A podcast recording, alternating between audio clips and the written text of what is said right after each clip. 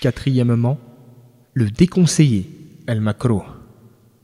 C'est ce que l'islam conseille d'abandonner de sorte qu'on est récompensé quand on le délaisse, intentionnellement, et puni quand on le pratique, comme le fait de se distraire et s'amuser avec ses doigts en pleine prière.